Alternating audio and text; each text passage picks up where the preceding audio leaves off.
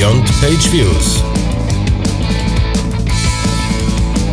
Der Analytics Podcast mit Markus Bersch und Michael Janssen.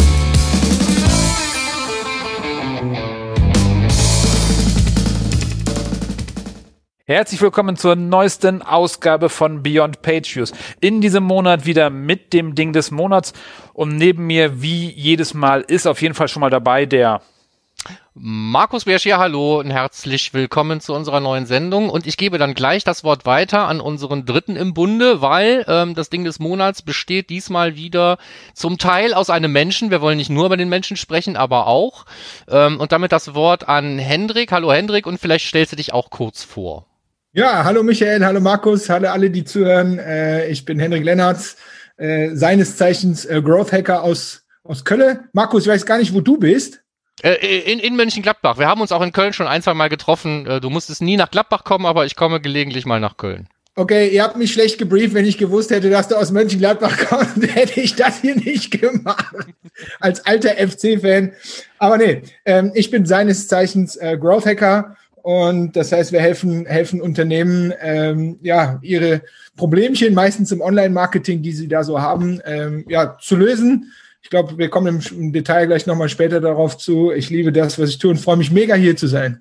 Genau, herzlich willkommen, Hendrik. Ähm, eigentlich muss man sich, glaube ich, kaum vorstellen, was du vorher gemacht hast, aber du hast bestimmt so einen, so einen kleinen, so einen kleinen Pitch, damit man ungefähr dich einordnen kann, ähm, damit diejenigen, die dich tatsächlich noch nicht kennen sollten, wissen, was du vorher gemacht hast und wo du eigentlich so deine ersten äh, Schritte im Marketing gemacht hast. Ja, ja, Marketing, äh, ich bin eigentlich Techie.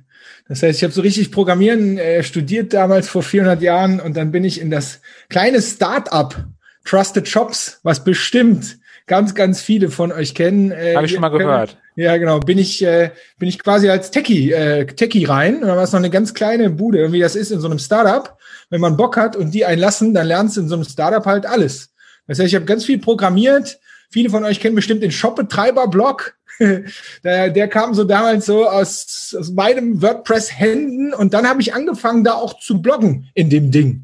Und das war eigentlich mein Start dann so richtig mit Online-Marketing. Das muss so 2007, 2008 gewesen sein. Und wir haben eben im Vorfeld schon über SEO gesprochen, ja, wie das dann so ist, wenn man in der Zeit bloggt dann äh, kommt man auch ganz schnell so zur Suchmaschinenoptimierung. Und da gab es ja damals so eine ganz eingeschweißte Szene. Und da bin ich irgendwie auch abgerutscht. Und wie das so ist, SEO im Unternehmen machen macht nicht viel glücklich, sondern man macht dann nebenher auch gerne so seine eigenen Projektchen. Ja, und so bin ich dann komplett eigentlich äh, aus dem Tech ins Online-Marketing gekommen, bin dann irgendwann äh, ja Erfinder, äh, Programmierer, Konzepter von diesem Trusted Shops fünf Sterne Bewertungstool gewesen. Das heißt, wir haben uns da zusammengesteckt und haben dieses, also der, einer der Geschäftsführer und ich haben uns da weggesperrt, haben das gebaut und als wir es gelauncht haben, war ich auf einmal Produktmanager von dem Ding, ohne dass ich wusste, was so ein Produktmanager macht.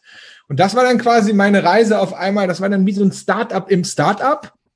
Und dann war ich nicht nur noch Techie und Marketer, sondern musste ich das Ding auch noch irgendwie auf Bühnen verkaufen und ein Team aufbauen und so.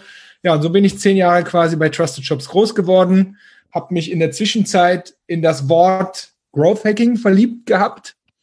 Und ähm, ja, weil mir ging es immer um Growth, mir ging es immer um Wachstum, ob das jetzt eine Kampagne war, ob das jetzt ein Produkt war, ob wir ein neues Land waren, mir ging es immer um Wachstum, so bin ich irgendwie gemacht.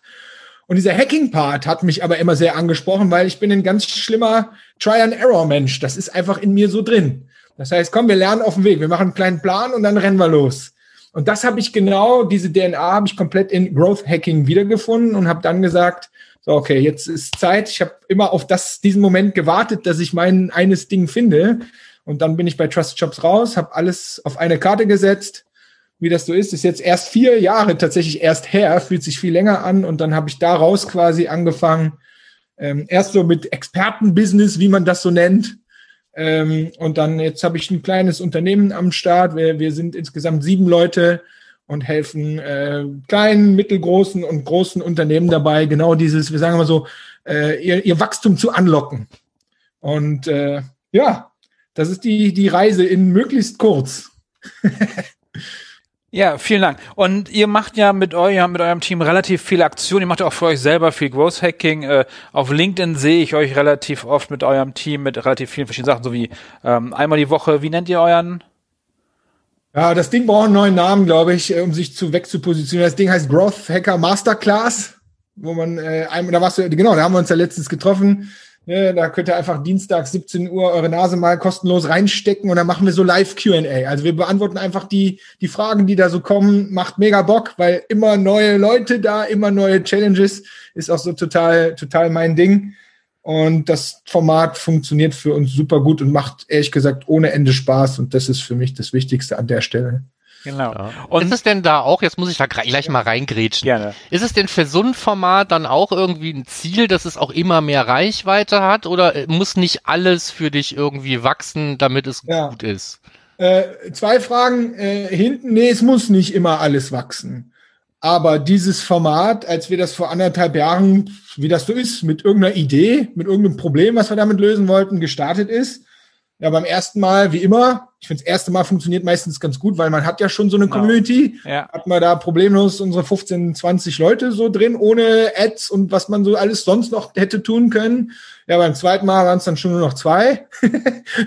und wie das so ist. So, und dann, und das ist ganz wichtig, nicht nur beim Growth Hacking, sondern ja überhaupt, ich sag mal, in diesem Unternehmertum, ist halt, ja, wenn du sagst, okay, das ist gut, das hilft uns und dann ist Fokus und Optimieren halt angesagt. So, und mittlerweile äh, haben wir da jeden Dienstag äh, sehr, sehr problemlos unsere 15 Leute drin. Wir machen es auch bewusst nicht größer, weil du hast das gemerkt, Michael, das ist schon zeitlich relativ knapp, 15 Leuten in äh, knapp anderthalb Stunden da wirklich was mit auf den Weg zu geben, so dass es auch eine Qualität hat. Aber mittlerweile ist das Ding immer äh, äh, ausgebucht jeden Dienstag und äh, wir überlegen jetzt gerade tatsächlich, um das vernünftig zu beantworten, wie geht's denn jetzt eigentlich weiter? Ne? Michael, du hast nachher Feedback gegeben, war geil, aber ich könnte auch ein paar mehr so Advanced Nuggets vertragen. Ne? Habe ich schon öfters gehört. Hast aber auch gesehen, da sind auch Newbies manchmal dabei. Das heißt, so, da sind wir jetzt schon wieder dabei zu gucken, okay, komm, wir probieren mal, ob wir parallel dazu auch so eine kleine Advanced Masterclass aufsetzen können. Idee, müssen wir ausprobieren. Und das ist genau das, was wir eigentlich den ganzen Tag machen. Probleme finden und dann versuchen, sie zu lösen. Also eigentlich relativ simpel. Okay, und jetzt kommen wir zu dem, worum es in diesem Podcast geht, ums, ums Messen so ein Stück weit, weil wir heißen ja Beyond Page, so wir gucken, wie messen, messt ihr den Erfolg irgendwie von der, von der eurer, ähm, Masterclass? Ja, also ehrlich gesagt, an dem ja, Beispiel, ja, ich habe auch schlechte Beispiele, aber wenn wir jetzt gerade an dem Beispiel sind, äh, messen wir tatsächlich alles. Also so richtig schön sauber mit UTM-Parameter versuchen wir, also wir haben sogar LinkedIn versucht mit UTM-Parametern auszustatten, das hat nicht so gut funktioniert. Ne, aber wir versuchen wirklich zu messen, wo kommen die Leute her, wie ist die Conversion Rate auf unserer Anmeldeseite. Wir messen natürlich die Show Rate, weil wie wir alle wissen, bei so Online-Themen gibt es eine No-Show Rate, die nun mal auch da ist. Das heißt, das messen wir. Wir messen die Anzahl an Follow-ups hinten raus. Also wir, also an dem Beispiel, weil es eben für uns hohe strategische Relevanz hat, also für unser eigenes Wachstum, messen wir tatsächlich will nicht sagen mit allen Regeln der Kunst, aber da, an der Stelle messen wir relativ sauber durch, aber auch ohne Rocket Science. Also ganz, ne, das ist ganz Standard äh, Event-Bewerbung, Event-Tracking bis hinten raus. Als Excel-Tabelle. Standard. Bitte? Als Excel-Tabelle oder als Google Doc? Also, also, also ich, ja. ich kenne halt Henrik schon für die, also ich kenne Henrik ja. jetzt schon, weiß nicht, zehn Jahre mindestens und so. Ja. Henrik ist so der Macher für mich. Ja. Das ist so, also, also Henrik, ich glaube, wenn du mir mit, mit 80 Prozent Messung würden die auch reichen. Wenn man ja, dafür mehr, wenn man, wenn man dafür mehr Traction hat, dann reichen Henrik auch 80 Prozent, damit man schon mal losrennen kann. So habe ich dich, dich ja, äh, erlebt. Von daher. Wie ich gerade gesagt habe, 80 Prozent reichen mir zu 100 Prozent. Also ist, ist, ist komplett äh, richtig. Wir haben auch da natürlich ohne Tracking, also mit, was weiß ich, Google Analytics ist ja immer da, äh, aber mit, oh, also ohne großartiges Tracking angefangen. Aber was ich eben gesagt habe, ist mir ganz wichtig. Es gibt irgendwann eine Phase der strategischen Relevanz. Wenn du merkst, das, was wir da tun, und wir reden jetzt hier nur über ein Eventformat, das könnte auch irgendwas anderes sein. Wenn wir merken, das ist so das Zentrum unseres eigenen Wachstums, muss auch Hendrik diesen Schritt gehen und sagen, okay, dann müssen wir da jetzt valide tracken, weil nur mit meinen tollen Bauchentscheidungen äh, kommst du dann nicht mehr weit. Das finde ich super. Ich finde es halt super wichtig und super schwierig, sowohl bei einem selber als auch bei Kunden, diese Kante zu erkennen. Ab wann müssen wir einfach mal starten, damit es da ist? Und wann ist der Punkt gekommen, wo wir wirklich mal auf professionell, sauber Tracking und so weiter setzen müssen? Das ist wirklich Ja. eine gute Frage. Mal Hand aufs Herz, Hendrik. Wenn du was auf LinkedIn postest Ja. und du setzt einen Link zu eurer Website, Ja, wie oft packst du da UTM-Parameter dran? Wie oft hast du Bock, die dran zu packen? Immer? ja oder? meinte ich eben. Erstmal habe ich den Eindruck, habe ich tatsächlich diese Woche, also hab das, diese Woche mit meiner äh, mit meiner Content äh, Managerin haben wir da drin gehangen und haben versucht und haben halt festgestellt, dass selbst wenn wir es dranhängen, trackt es irgendwie nicht sauber raus. Das kann jetzt an uns liegen. Also ich finde ehrlich gesagt Social Media Posts mit UTM-Parameter auch echt für den User echt extrem, extrem scheiße und unsexy. Ne, also so, das, das sieht so aus. Es soll ja ein authentischer Post sein und ne, we- weißt du, wie ich meine? Also ich würde eher sagen, äh, Hand aufs Herz, macht es vielleicht da lieber nicht. Also wir kürzen immer. Wir haben Ja. unseren, eigen, unseren eigenen Verkürzer und dann sehen die wieder normal aus. Ja, natürlich. Aber, weil wir wollen halt noch mehr messen. Wir wollen halt die 80 Prozent noch, wir wollen noch drüber gehen, über die 80 Prozent. D- Das stimmt. Ich finde so, ich gebe euch ein Beispiel, wenn wir ein LinkedIn-Event machen und du hast oben die Eventbrite-Seite zum Ticket anmelden. So, da, also alles, was so ein bisschen persistent ist, da würde ich immer UTM-Parameter dran packen. Aber wir sind relativ, wir, also wir posten mindestens einmal täglich. So, und meine Content-Dame, die, die weiß genau, was UTM-Parameter sind, die kennt das Spiel auch alles, aber ich finde ich finde es an der Stelle nicht das Relevanteste. Mir reicht's zu wissen, dass es von LinkedIn Organic so kommt und das schmeißt Google Analytics auch so raus. Das Ja, aber ist ein super wichtigen Punkt. Also man Ja. muss es ja nur so granular haben, Ja. wie man es braucht, Genau. wie man es verarbeitet. Ne? Und wenn Yes. ich jetzt sage, ich muss nicht runter auf die auf die Ebene, welcher Post, welches Format, Ja. von welchem Autoren, an welchem Tag und so weiter. Ich meine, welcher Tag gepostet ist ja nicht der Tag, an dem der Besuch stattfindet unbedingt und so weiter. Ne? Aber wenn ich mit den Zahlen, die ich erheben kann, gut genug arbeiten kann, dann muss das einem eben reichen. Das ist dieses ewige äh, in Schönheit sterben, ne? Oder oder sich aus dem Markt rausplanen, ne? So um um um um mich herum äh, wachsen die Lösungen und ich bin noch dabei, das perfekte Produkt irgendwie zu bauen. Das ist natürlich das, was der, äh, was wahrscheinlich dem Growth Hacking Mindset grundsätzlich widerspricht. Ja, was jetzt nicht heißt, dass der Growth Hacker gleich irgendwie losläuft und dann erst merkt, ach Mist, hier ist ja gar kein Weg. Ne? Also man muss ja irgendwie, ähm, muss man ja vernünftigen, vernünftigen Kompromiss finden. Und da äh, beim Tracking eben auch Kompromisse zu machen, glaube ich, ist total valide. Also ich würde das gerne aufgreifen, weil ich finde, das ist so, wenn man über Daten oder Tracking redet, finde ich, wird auch einfach viel äh, oder viele rennen einfach in die falsche Richtung. Nehmen wir mal das Beispiel LinkedIn. Für mich und für, sage ich wirklich, ausnahmslos alle Kunden, die wir haben, alle, egal groß, klein, mittel, groß, dick, dünn und weiß ich nicht, ja, ist immer gleich. Die Challenge überhaupt in so ein Content-Format zu finden und in die Kontinuität das zu posten und was Sinnvolles zu posten und da auch eine strategische Relevanz in Form von whatever, Leads, Verkäufe, was weiß ich, was die Menschen machen wollen. Das ist für mich die erste Hürde, die zu tun ist, statt erstmal ein sauberes Tracking dort zu implementieren. Ne? Weil scheiße Fall. Tracken hat keinem was. Also das meine ich ganz, und das ist für mich beim Growth Hacking super wichtig, auch da den Leuten, weil Glaubenssätze haben sie alle, habe ich auch, ne? aber den Leuten da erstmal auch zu sagen, so Moment mal, ja, Growth Hacking hat viel mit Tracking zu tun, aber ich sehe hier, ihr postet einmal im Monat und was ihr da postet, ist kein Post, sondern eine Stellenausschreibung als PDF, ja, das, ja, gib it, ist ja nicht, Ja, ja, ja, ja. Ne, sag ich so, lass uns da anfangen. Um das Tracking kümmern wir uns, wenn ihr da im Prozess seid. Das finde ich super, super, super wichtig. Damit sage ich ja nicht, dass Tracking nicht wichtig ist, Ja, aber ja. es ist meistens nicht der erste Schritt, mit dem die Firmen anfangen sollten. Ja. Aber ich finde halt im weiteren Schritt gerade LinkedIn, weil ich finde es sau schwierig, von LinkedIn die Leute wegzubekommen über Links.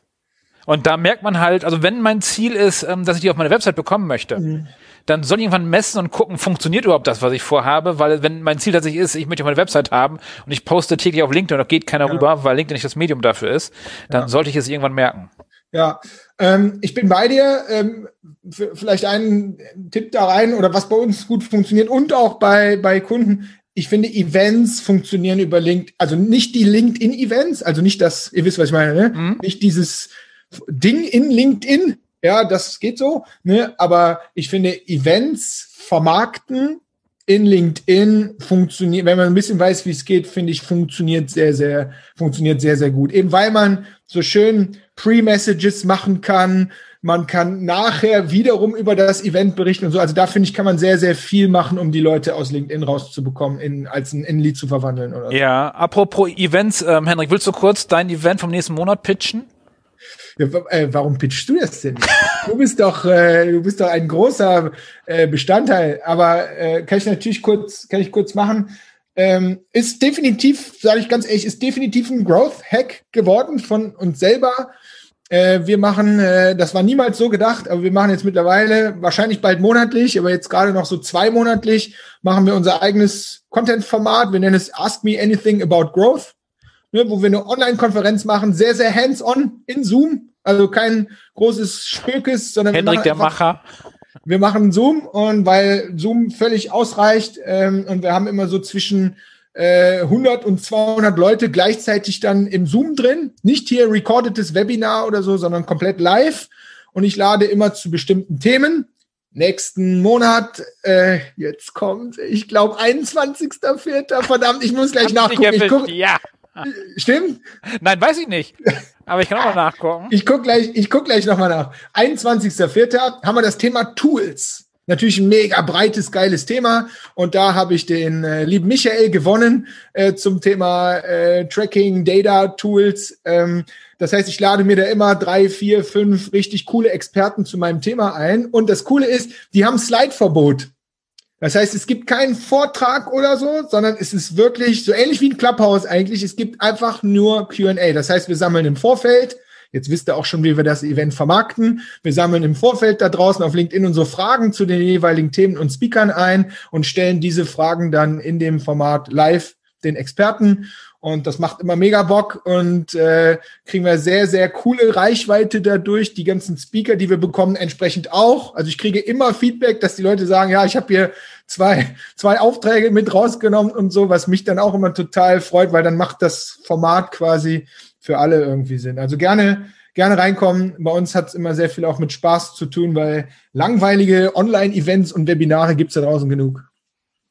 21. April. Yes, war ich doch, lag ich doch richtig. Wir packen den Link auch in die Show Notes. Ja, perfekt. Müssen wir nicht schneiden. Äh, kostenlos. Ne, wichtig. Äh, kostenloses Event. Ja. Yes. Okay, und da macht ihr die gleichen Messungen wie für euer, äh, eure Masterclass. Ehrlich gesagt, das System, und da sind wir noch bei einem wichtigen Bestandteil vom Growth Hacking, ne, das, das System, wenn du das einmal so hast, ne, wir machen das, wir fackeln das über Eventbrite ab, halt so, ähm, und das machen wir mit der Masterclass genauso. Wenn das System, das wisst ihr selber, auch wenn so ein Tracking-System einmal steht, dem System ist egal, ob das Eventbrite-Ding jetzt eine Masterclass ist oder bei uns das Ask Me Anything-Format. Ne? Das System steht irgendwann, dein Team hat sich auch irgendwann eingegroovt. Das heißt, die wissen, wie man die Dinger vermarktet, hinten raus, vorne raus, die Follow-ups macht und so. Deswegen sind wir da mittlerweile an einem Punkt, dass wir da die Schlagzahl zum Beispiel auf monatlich komplett erhöhen könnten.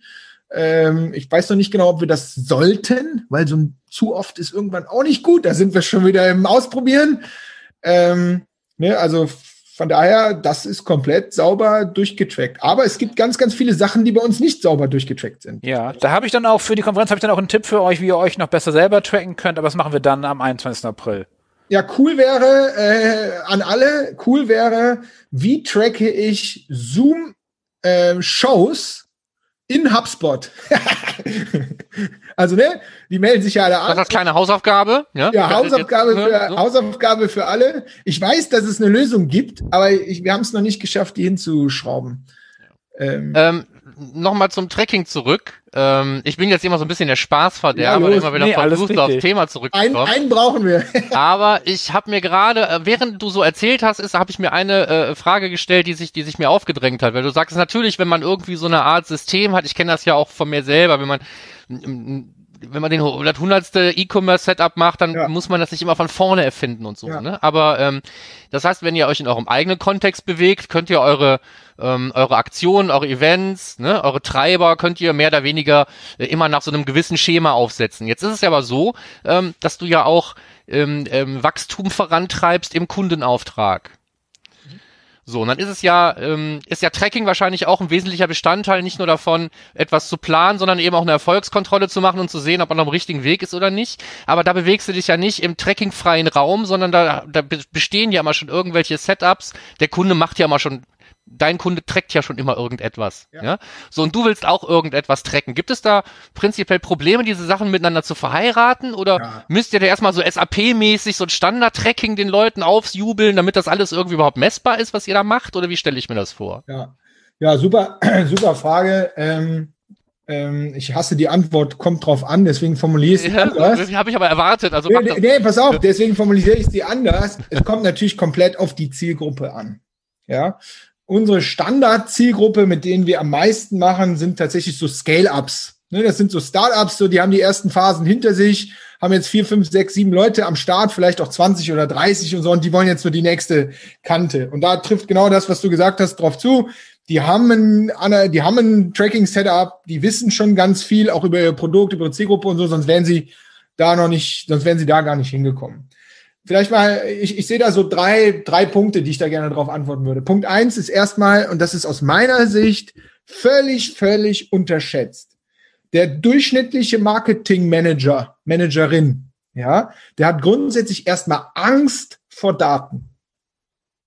Die haben Angst davor. Wenn es jetzt nicht der Analytics Guy ist, der das da alles implementiert hat, die haben grundsätzlich erstmal Angst vor Daten.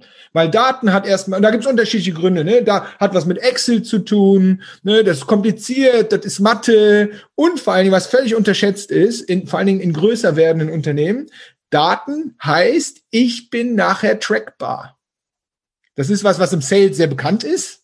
Ja, aber Marketing Manager, wir, wir Nerds glauben, ja, ist alles trackbar, ist alles voll geil. Der durchschnittliche Marketing Manager im Unternehmen denkt, wenn Daten jetzt auf einmal kommen, oh, dann sieht man ja nachher, ob ich gut bin oder nicht.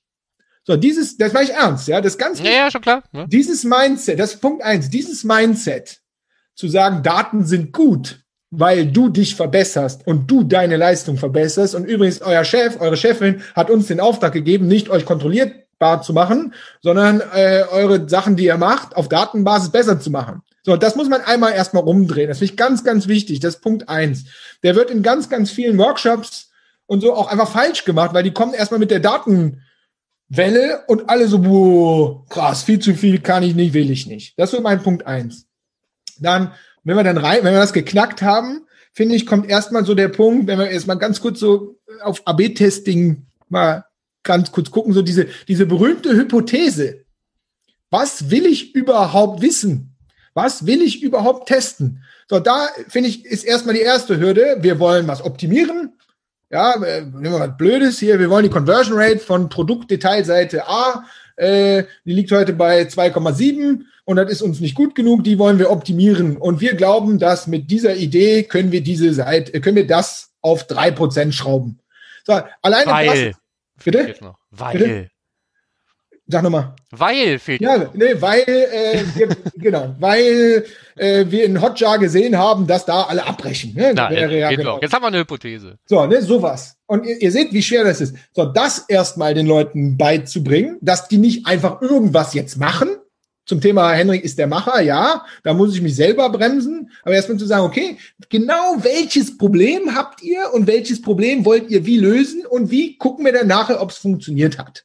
So, da, da ist, wir sind nicht im Analytics-Setup, ne? Also ist alles eigentlich noch ganz einfach. Aber das ist so mein wichtiger Punkt zwei. So, dann, und das werdet ihr wahrscheinlich besser wissen als ich, kommt für mich dieser Punkt drei. Was wollen wir denn jetzt überhaupt testen? Weil, und jetzt kommt wirklich Macher, ich finde, es gibt, wir müssen nicht immer alles testen. Es gibt so viele Dinge, und da gehe ich wirklich auf Geschwindigkeit und ich weiß, dass ihr mir gleich in den Nacken springt, aber wir wollen ja auch hier ein bisschen Spannung haben. Ja, aber es gibt so, es gibt Prinzipien. Es gibt Prin- Prinzipien, die sind einfach schon tausendfach getestet worden. Ich hatte heute Morgen noch ein Coaching mit einem Online-Shop, da waren wir genau da drin, wo wir zu dritt, also die zwei Founder und ich, uns angucken und sagen, okay, wenn wir das jetzt machen, müssen wir das AB testen oder ist das einfach super klar, dass das besser ist als vorher, weil es die Erwartungen von dem Kunden sind? Ihr kennt diese Situation alle. Jetzt können wir sagen, ja, wir machen da einen Test drauf und warten. Die haben so mittelmäßig viel Traffic. Wir warten jetzt dann vier Wochen. Oder wir sagen, komm, schraubt da rein, weil es wird besser funktionieren und wir gucken in fünf Tagen, ob es nicht schlechter geworden ist. Wisst ihr, Aber was ich bin meine? bin ich 100% bei dir, weil nämlich in solchen Situationen ist die Baseline meistens Ja. scheiße. Ja. So, das heißt, das Ja, Risiko, kann nur was, besser werden. das Ja. Risiko, was zu versauen, ist so gering, dass man wirklich sequenziell einfach sagen kann, okay, jetzt hatten wir acht Wochen lang Scheiße, lass uns mal zwei Wochen lang was anderes versuchen und gucken, ob es besser wird. Das muss man nicht AB testen. Außerdem gibt's ja auch einen riesen Haufen von Hygienefaktoren, die man auch nicht wegtesten muss. Wenn einem klar ist, das ist ja ganz klar, das ist ein Hygienefaktor, da kann es keine zwei Meinungen geben, es ist entweder kaputt oder nicht, dann lass uns das doch bitte einfach reparieren. Und kaputt ist eben, ähm, das muss man vernünftig definieren. Es gibt, es gibt auch Sachen, die sind kaputt, obwohl sie technisch einwandfrei funktionieren.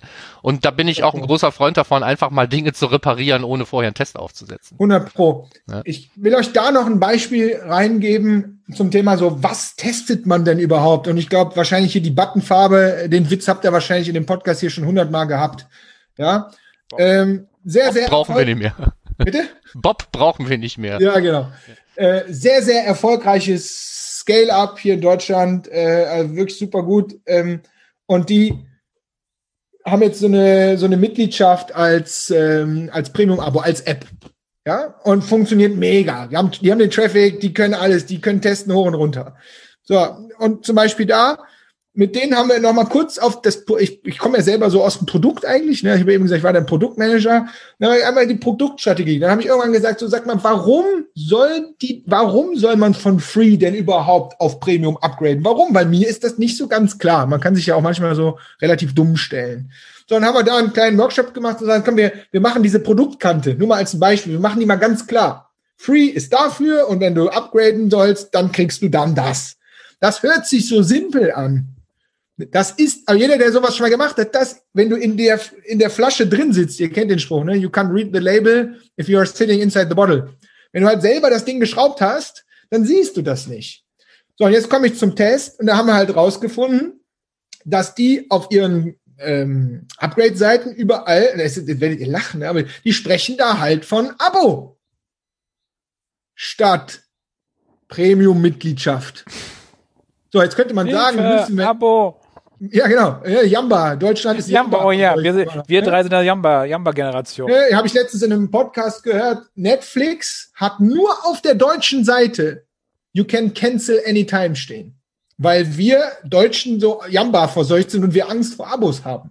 Sondern sage ich, wenn Netflix das rausgefunden hat mit ein bisschen Reichweite, dann sage ich, dann ist das ein Prinzip, dann sollten wir nicht Abo draufschreiben. Aber das ist für die so eine wichtige Stelle. Lass uns das bitte AB testen, weil ihr den Traffic habt.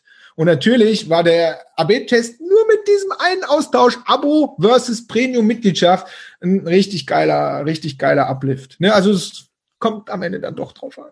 Ja, aber falls ein Zuhörer jetzt testen möchte für AB-Tests, braucht ihr halt wirklich Traffic. Yes. Also in der Regel Conversions mindestens 250 und mehr, damit man überhaupt irgendwas sehen kann. Pro was? Pro Jahr? Pro Woche? Pro Test, pro Test, am besten, am Test. besten heute noch. Am besten heute noch. Oder, oder Markus, wo ist, wo ist, wo ist dein Limit für äh, valide Tests? Äh, boah, ey, pff, keine Ahnung. Das, was das Tool sagt. Das hilft auch. Wenn das Tool sagt, ist fertig, dann ist auch fertig. Aber Ja. also Das mache ich auch so. Ja, du, ich, ich, ich, ich tue mir da immer schwer, irgendwelche Zahlen zu sagen. Also wenn ich irgendeine raushauen muss, dann sage ich immer, ah, ich fänd's ja gut, wenn wir so 42 Conversions am Tag hätten. So, da kann ich schon testen. Ja, Da kannst du So, super wenn testen. wenn ich- Sieben Tage, eine Ja. Woche durchtesten. ja, so Mindest, Mindesttestdauer so ein, zwei Wochen, ne, so je nach, ne, so wie viel Traffic da drauf ist, ist ja egal, es geht ja erstmal um Conversion-Events, ne, so, und ähm, wenn ich dann sage, so, ich, ich, ich, ich traue meinem Test zu, hier wirklich auch mal Varianz zu erzeugen, ne, dann muss das auch gehen. Wenn jetzt jemand kommt und sagt, ich habe aber nur 23, dann heißt das ja nicht, wir können hier nicht testen, ne, es kann ja sein, dass wir dann ein bisschen länger testen müssen, aber irgendwo ist so, ähm, wenn man dann sieht, wenn wir, wenn, wenn wir die Hosen runterlassen und, und, und quantifizieren, was wir uns an Verbesserungen zutrauen, das dann wirklich mal in so einen Rechner einzutragen und wenn da halt steht, es dauert halt 90 Tage und dann weißt du, ja, dann ist die Saison aber zu Ende, dann brauchst du den Test nicht machen. Ja, Ja. so. Aber Ist ja- die Zahl, nee, habe ich nicht, keine Ahnung. Aber ist ja auch, ich finde das Beispiel, wenn du, finde ich super, wenn du sagst, die Saison ist dann zu Ende. Testet Sachen, von denen ihr merkt oder wisst, dass die wichtig sind. Wo ihr sagt so, boah, krass, das ist für uns eine ganz wichtige Frage und wir streiten seit zwei Jahren im Team. Ja, oder die zwei Geschäftsführer oder so streiten seit zwei Jahren im Team. Das sind die Sachen, da könnt ihr, da könnt ihr ja dann auch mal ein bisschen drauf warten. Das sind die Sachen, wo ich sage, da testet die sauber durch. Aber wie ihr eben richtig schön gesagt habt, die vielen, ich will nicht sagen die meisten, aber die doch wahrscheinlich 80 Prozent der Dinge sind einfach klar, weil wir auf einer schlechten Basis unterwegs Ja. sind. Ja. Und, und, und, und Weiß ich gar nicht, wie wir ins ja. Testing gekommen sind. Ich wollte doch eigentlich wissen, ob du den Leuten ein anderes Analytics-Setups auf, auf, aufs Auge drückst oder nicht. Ja, ich habe das, das beantwortet oder machst du das mit, nicht? ich habe das, bea- wir sind über die meine Hypothese, das war mein Punkt zwei, äh, sind wir glaube ich dahin abge, jetzt kommt so ein Wort geschwiffen, geschweift, Ah, Abgeschwuft. abgeschwuft, abgedriftet. ja, in das in diesen Corona-Zeiten abgeschwuft, das wäre schön. Da sind wir glaube ich dahin gekommen, äh, aber nein, in der Regel ähm, zwingen wir denen nichts anderes auf, weil wir wir passen uns natürlich eben an, was die da schon haben. Mir ist das ehrlich gesagt auch Latte, welche Tools die da haben, weil die funktionieren aus meiner Sicht alle mehr oder weniger, äh, mehr oder weniger äh, gut. Auch da ein Klassiker, den ihr kennen werdet. Acht von zehn machen aber auch da kein sauberes Conversion Tracking. Also lass man da mal anfangen. Ja. Die haben zwar alle irgendein Tool am Start, egal welches, aber wenn du dann sagst, ja, lass uns mal kurz hier aufs Conversion Tracking gucken, äh, wie Das wollte ich ja nur aus dir rauskitzeln. Also ne? ich ich kann mir nicht vorstellen, dass nur Leute zu dir kommen, die eine, eine, eine ähm, die dir sagen können, wie die Baseline ist und Ja. du sagst, ja, dieser Zahl traue ich auch. Also in der Regel muss man ja, ähm, du hast ja selber gesagt, die Leute vertrauen Daten oft nicht, ne, so oder oder haben Angst vor Daten, was noch viel schlimmer ist. Ähm, am allerschlimmsten beides, ne? So, man hat Vorurteile, Angst vor Daten und vertraut denen nicht. Ja, warum damit arbeiten? Aber es liegt ja eben auch oft daran, dass man sieht, im Backend habe ich 700 Bestellungen und in Analytics habe ich 33. Warum soll ich mich dann damit auseinandersetzen? Ja, genau. Ja. Ich, ich habe dazu noch ein Beispiel, ein Startup aus, aus Berlin. Ähm, ganz ehrlich, mega geiles, eine, also so wie man sich das vorstellt von so einem Scale-Up aus Berlin. Ne? Mega geiles Analytics-Setup, hier alle Cags sauber getrackt und so, ne? also alles super. Sieht super aus. Kriegst du, kannst du jede Frage stellen, kriegst du immer, immer eine Antwort. So, und dann habe ich wir reingeguckt und dann waren wir irgendwann bei Google Ads gelandet, ein bisschen einen kleinen Audit gemacht und wir, wir sind ja eher Generalist, also ich bin ein Generalist, ich bin kein Google Ads Meister. Ja, aber ich mache das seit 13 Jahren und deswegen kann ich jederzeit ein Audit machen und werde auch jederzeit immer zwei, drei Sachen finden, über die ich gerne sprechen würde. Ja, also super geiles Setup. Und dann guckst du und dann siehst du, dass die zehn stärksten Kampagnen, da geht auch richtig Geld drauf, alle auf die gleiche Landingpage zielen. Ne? Also da, genauso das Beispiel, also ne, und die sind, äh, Kampagnen, muss ich dazu sagen, sind völlig unterschiedliche User-Intents. Wo du halt so sagst, okay, jetzt so rückwirkend hätte ich jetzt gesagt, die Kohle für das Tracking-Setup hättet ihr vielleicht lieber in die zehn äh, dedizierten, personalisierten, individualisierten, whatever Landingpages gesteckt und hättet sie erst danach getrackt. Das ist, es kommt halt drauf an. Das kommt ja auch drauf an, wer das jetzt da gemacht hat. Und der eine ist eher so der Tracking-Nerd, der legt seine Liebe in Tracking und muss, muss alles sauber getrackt sein. Und der andere äh, legt halt erstmal, muss erstmal alles funktionieren. Und die Wahrheit liegt wahrscheinlich wie auch so häufig äh, irgendwo dazwischen. Kommt immer auch an. Ja, aber es ist ja ein wichtiger, valider Punkt, ne? Also wenn ich, wenn ich, wenn ich äh, Wachstumschancen sehen will, muss ich mir ja auch angucken, welche Kanäle werden im Moment wie gut irgendwie genutzt oder nicht. Da brauche ich entweder, äh, sagen wir mal, da muss ich ein T-shaped Marketer sein, ja, und meine, meine T-Arme müssen möglichst lang sein, damit ich mir diese ganzen Disziplinen, ich muss mich ja nicht perfekt im E-Mail-Marketing auskennen, aber ich muss zumindest in der Lage sein zu gucken, nutzen die das Mittel überhaupt? Ist das ansatzweise irgendwie so, wie ich mir vorstellen würde, dass die Leute E-Mail-Marketing machen? Oder verschicken die einfach nur einmal im Vierteljahr ihren Katalog? Ja, so. Das kann man ja auch ohne Spezialwissen feststellen, aber eben diese Neugier in diese ganzen Dinge reinzuschauen und gucken, so, was ist hier mal überall mal den Topf aufmachen, ne? Stinkt's hier oder nicht? Ne? So, das muss man eben wahrscheinlich in, in so einem, ähm, ja, in so einem, in so einem ähm, Opportunity Audit oder wie immer man das im Deutschen dann jetzt irgendwie nennen würde, muss man das wahrscheinlich mal machen. Ne? Ähm, ne, das, das ist genau so. Und ich, ähm, ich, ich sage jetzt mal so, die Art und Weise, wie wir das machen, ist ja sogar so, dass durch einfaches Fragen stellen am Anfang, und das Anfang ist eine halbe Stunde, ne, an so einem Team, äh, die sagen dir, die wissen ihre Probleme meistens. Also das finde ich ja eigentlich noch auch immer wieder am schlimmsten. Aber wenn du mich jetzt als Unternehmer fragen würdest, würde ich dir das auch beantworten können. Ne? Nur äh, du brauchst halt äh, immer wieder mal den Blick von außen. Das ist zum Beispiel was auch in meiner eigenen Unternehmerkarriere, mit dem ich zu lange gewartet habe.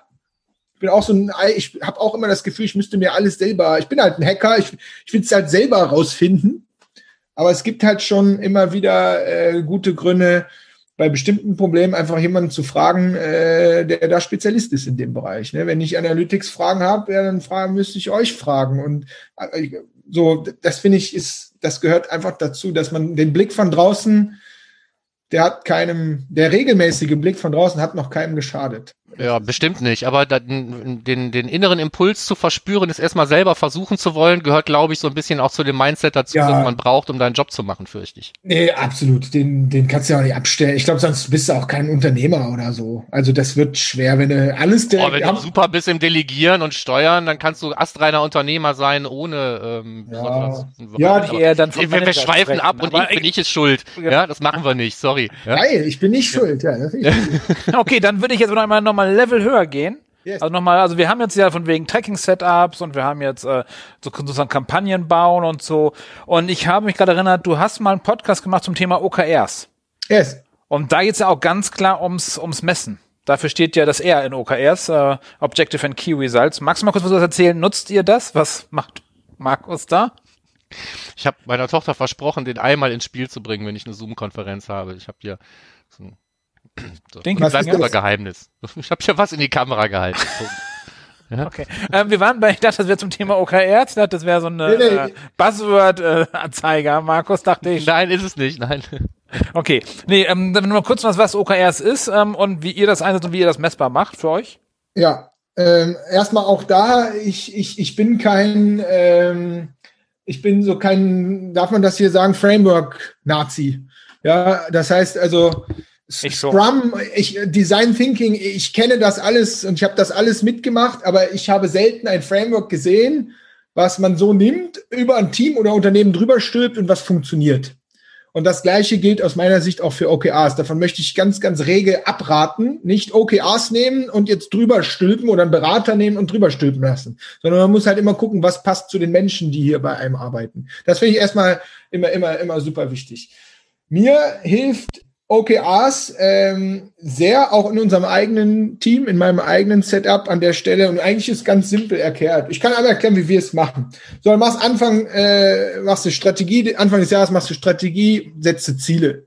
Ich finde, ein entscheidender Punkt ist, und der ist schon bei OKRs nicht so vorgeschrieben, ich mache Ziele aus dem Team heraus. Das heißt, ich gebe nicht Ziele vor, sondern ich bin ein Teammitglied. Wir machen alle zusammen unsere Jahresziele. Jeder schreibt aus seinem Bereich seine Ziele auf. Und dann machst du am Ende musst du ein Commitment machen. Dann hast du schon mal Objectives, hast du so Jahreszielebene. Und jetzt muss jeder gucken, wie er tickt. Wir machen aus den Jahreszielen, machen wir Quartalsziele. So, erste Quartal geht los und dann brechen wir das quasi runter. Wir brechen die großen Jahresziele in Quartalsziele runter. Für jeden Einzelnen. Und wenn ihr ein großes Unternehmen habt, für jede einzelne Abteilung, für jeden einzelnen Standort. Ne? Das ist also beliebig für ein kleines Startup anwendbar, wie aber auch ein großes, großes Unternehmen. Das heißt, Ziele runterbrechen auf einzelne, äh, auf einzelne, ja, wie auch immer, äh, Items, ja, würde ich sagen. So, wir sind immer noch auf der Objectives-Ebene. So, und von da brichst du jetzt runter auf Key Results. Das ist so wirklich so die To-Do-Ebene. Ne, dass du sagst, von da brichst du es jetzt runter auf, was ist mein Wochenziel? Was muss ich diese Woche machen? So, und jetzt lange Rede, kurzer Sinn. Du schaffst es halt mit Objectives and Key Results, mit dieser Methode, schaffst du es halt große strategische Ausrichtungen, wirklich transparent auf Teams, auf Abteilungen runterzubrechen, weil ihr werdet das auch kennen. Eine der größten Herausforderungen ist, dass am Anfang des Jahres eine Strategie rausgegeben wird und nach zwei Monaten kennt die keiner mehr. Und die Leute rennen und arbeiten in alle, alle Richtungen. Und das da ist OKRs einfach eine, eine, eine große Hilfe. Zum Thema Tracking muss ich sagen, das kommt ja natürlich auch darauf an, was das für ein Unternehmen ist. Also ich habe selten Unternehmen gesehen, ähm, die so Online-Marketing-driven sind, dass sie selbst ihre Objectives, ja, also auf so ganz höchstem strategischen Level, da ganz sauber durchtracken. Ne, sondern ich, ich würde eher sagen, so alles, was in Key Results geht, mhm. Wochenziele, Monatsziele, aus der Marketingabteilung, aus der Salesabteilung, äh, wie auch immer die organisiert sind, das hat natürlich den Anspruch, dass es dann auch wieder äh, sauber getrackt wird. Aber mein Gefühl ist, äh, die Unternehmen, die ich so kenne oder betreut habe, die sind auf OKR-Level strategisch deutlich höher, als jetzt im Operativen da auf sauberes Tracking gehen zu müssen. Beantwortet das die Frage? Ja, okay, jetzt, jetzt weiß ich, wie ihr das macht. Ähm, ja, okay. Ist, ist eine eigene Art. Ja, ausnahmsweise. ja. Ähm, nee, ist, ist, ist ja okay. Ich habe gedacht, ihr trackt da mehr oder messt da mehr für euch oder so, aber. Ich, ich, lass uns ein Be ich finde immer Beispiele gut. Ne? Bei, bei uns steht ein Jahresziel oben drauf. Das hat natürlich was mit Umsatz zu tun. Ja, aber OKR ist, hat keine Jahresziele. Also das ist, also ich als als Framework Nazi würde sagen, OKR kann keine Nazi kann keine kann keine Jahresziele haben, weil es agil ist. Und daher kannst du nur drei Monate. Du kannst nur drei Monate in die Zukunft gucken. Ja. Und das sagt ganz klar, OKR sagt keine Jahresziele, weil das geht ja nicht. Weil du weißt ja in drei Monaten nicht, wo du hinläufst. Ja, außer, und da finde ich, ist der Trick, außer du sagst, ich mache ein Jahresziel, aber jedes Quartal, das ist, da kommt jetzt die reine OKR, jedes Quartal setzen wir uns wieder hin machen ein Review auf unsere Quartalsziele und sagen, okay, müssen wir unsere Jahresziele anpassen oder nicht? Weil ich finde diesen Nordstern, also zumindest meine Erfahrung, diesen Jahresnordstern, finde ich, braucht gerade ein Team, was in eine Skalierungsphase kommt, was wild ist und gerne experimentiert und gerne links, rechts, die, die brauchen einen Nordstern. Der muss jederzeit adaptierbar sein, aber ohne den Nordstern renn, rennst du selber in die falsche Richtung. Aber Hendrik, wir, wir schweifen ab, aber Umsatz ist doch kein Nordstern bei euch. Ihr wollt doch begeistern, ihr wollt doch die, die geilsten Growth Hacker sein und nicht äh, eine Million Umsatz haben. Das ist doch kein Nordstern für euch, oder?